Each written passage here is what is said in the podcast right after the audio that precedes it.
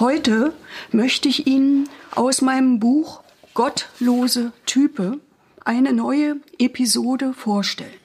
Sie wissen es schon, im Jahr 2015 ist dieses Buch erschienen im Eulenspiegel Verlag und normalerweise bin ich in diesen Tagen mit vielen von Ihnen verabredet, um aus dem Buch zu lesen und auch ungedruckte Geschichten, die das Leben schreibt. Das geht im Moment nicht, also machen wir es so, dass wir die Episode Pau geht überhaupt nicht aus dem gedruckten Buch lesen und dann habe ich noch eine kleine Überraschung für Sie.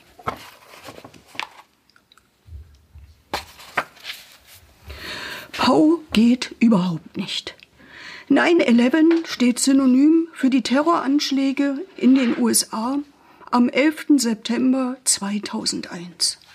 Insbesondere die zwei Terrorflüge, die das World Trade Center zum Einsturz brachten, trafen die Weltmacht USA ins Mark. Danach wurden die Sicherheitsbehörden in einem bis dato nie gekannten Ausmaß enthemmt und hochgerüstet.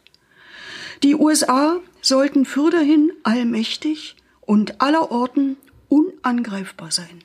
Zu Boden, zur Luft, zu Wasser und im Internet.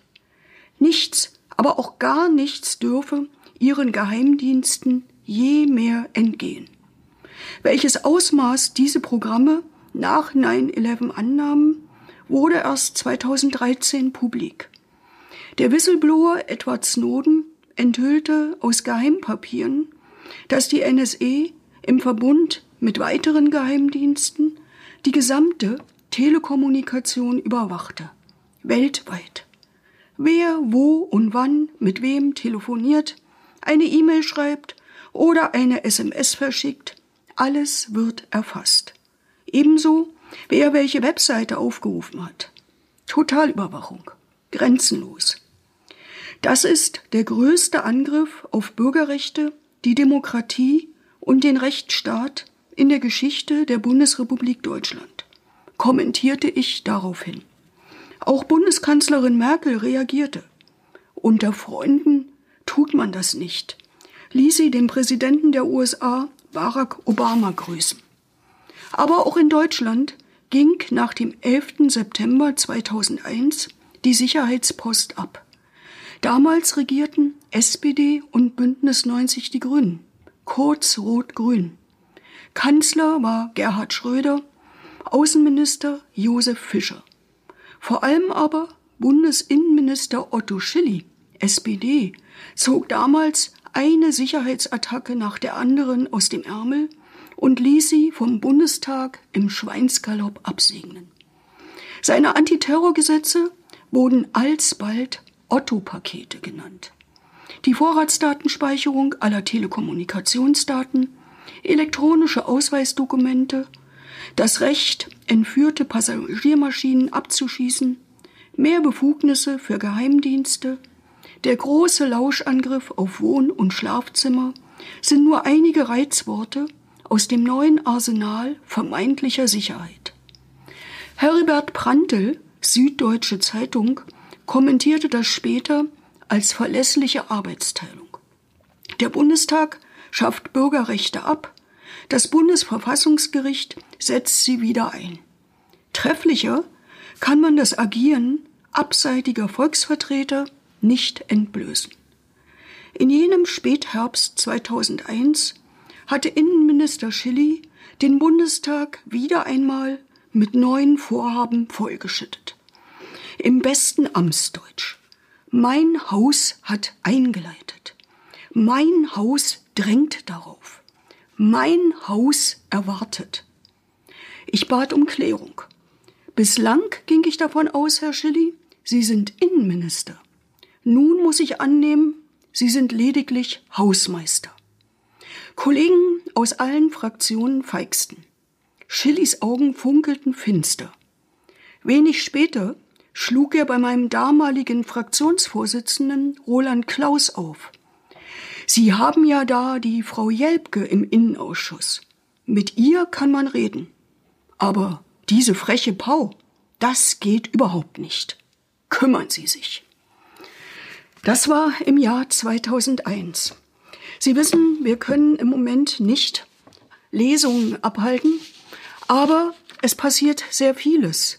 Und deshalb habe ich eine Episode, die nicht im Buch gedruckt ist, für Sie aufgeschrieben, die sich mit diesen bewegten Zeiten hier befasst. Überschrieben ist sie mit Sprühentladung. Wikipedia gilt als basisdemokratisches Webangebot. Ein Portal, das mit jedem professionellen Lexikon mithalten kann, hieße schon vor Jahren. Inzwischen haben die gedruckten Alleswisser den digitalen Wettlauf mit Wikipedia verloren. Aber das nur vorweg und nebenbei. Im März 2020 war Corona das alles überschattende Wort. Damit war nicht die mexikanische Biersorte gemeint, auch nicht die heilige im einstigen Ägypten, ebenso wenig wie der gleichnamige Defa-Film anno 1948. Wobei sich bei ihm gewisse Analogien zur aktuellen Corona-Krise durchaus anbieten. Deutschland lag damals nach dem Zweiten Weltkrieg in Trümmern, im Wort und im weiten Sinne. Zwei drängende Fragen hießen, wie kommt man zur Normalität und was sollte eigentlich künftig als normal gelten? Nun beschreibt Corona ein Virus und eine Epidemie bislang kaum bekannten Ausmaßes. Und plötzlich wurden Berufe als lebenswichtig und systemrelevant geadelt, die bis dato kaum der Rede wert waren. Pflegerinnen und Pfleger, Polizistinnen und Polizisten, Verkäuferinnen und Verkäufer und etliche mehr. Nun wurden sie allen halben gelobt, gewürdigt, geadelt, wofür sie sich allerdings null nichts kaufen können. Von ihren zumeist Minilöhnen und Gehältern allerdings auch nicht viel mehr. Vor Corona nicht und seither ebenso wenig. So viel Aufschwung nennt man wohl positiv formuliert stabile Seitenlage. In Zeiten der Not werden vor allem große Unternehmen staatlich mit hunderten Milliarden Euro gestützt. Zugleich nimmt die Arbeitslosigkeit rasant zu. Kleine Unternehmen und Selbstständige stürzen existenziell ab. Warum fällt mir dazu Bertolt Brecht ein? Reicher Mann und armer Mann standen da und sahen sich an. Und der Arme sagte bleich, wär ich nicht arm, wärst du nicht reich. Doch als Reaktion der Politik auf Corona gab es auch Neues. Ausgehbeschränkungen wurden angewiesen, Atemschutzmasken dringend empfohlen, vorausgesetzt, es waren solche vorrätig, aber das regelt bekanntlich der Markt wie er ohnehin nahezu alles regelt. Oder? Beispiel. Vor der Krise kostete ein Mundschutz circa einen Euro. Dank Corona alsbald 14 Euro und mehr. Es geht also aufwärts. Apropos Masken. Deutschland hat in der Not einen umfangreichen Posten in China geordert. Die USA oder von ihr beauftragte Vertreter, da streiten sich die Experten, fingen die Ladung ab und leiteten sie aus Eigennutz flugs zu sich um. Man stelle sich vor, Russland hätte sich eine derartige Piraterie geleistet. Die NATO wäre längst in den Angriffsmodus befohlen worden. Wir können erneut lernen, alles ist irgendwie Ansichtssache. Das Gesundheitssystem stieß ob Corona auch hierzulande schnell an seine Grenzen. Vordem war es über Jahre hinweg ausgedünnt und vielfach privatisiert worden. Auf dem Land noch spürbarer als in großen Städten. Frei nach dem kapitalen Motto, alles muss sich rechnen. Oder es zählt halt nix. Unverlässlich. Wie bei allen vermeintlichen Krisen traten auch jene Law-and-Order-Politiker wieder fordernd auf den Plan, die gern persönliche Daten horten und Bewegungsprofile erstellen wollen. Diesmal via Smartphone als Überwachungshelfer namens der Volksgesundheit, was obendrein kostengünstig wäre. Denn Bürgerinnen und Bürger zahlten schließlich alles selbst, die Geräte ebenso wie die Gebühren.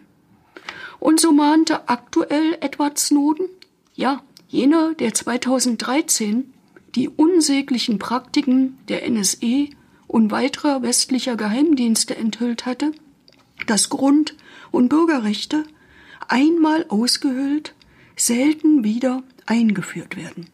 Recht hat er. Ja, Corona ist mehr als ein Atemvirus. Wie unter einem Brennglas wurde erhellt, woran die Gesellschaft systemisch erkrankt ist, was grundsätzlich im Argen liegt. Corona ist auch, nun wieder Wikipedia, eine Sprühentladung. Sprechen wir darüber.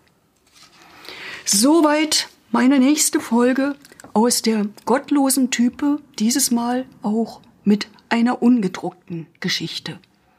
Kommen Sie gut durch diese Tage, werden oder bleiben Sie gesund und unterstützen wir uns gegenseitig und achten auf unsere Demokratie.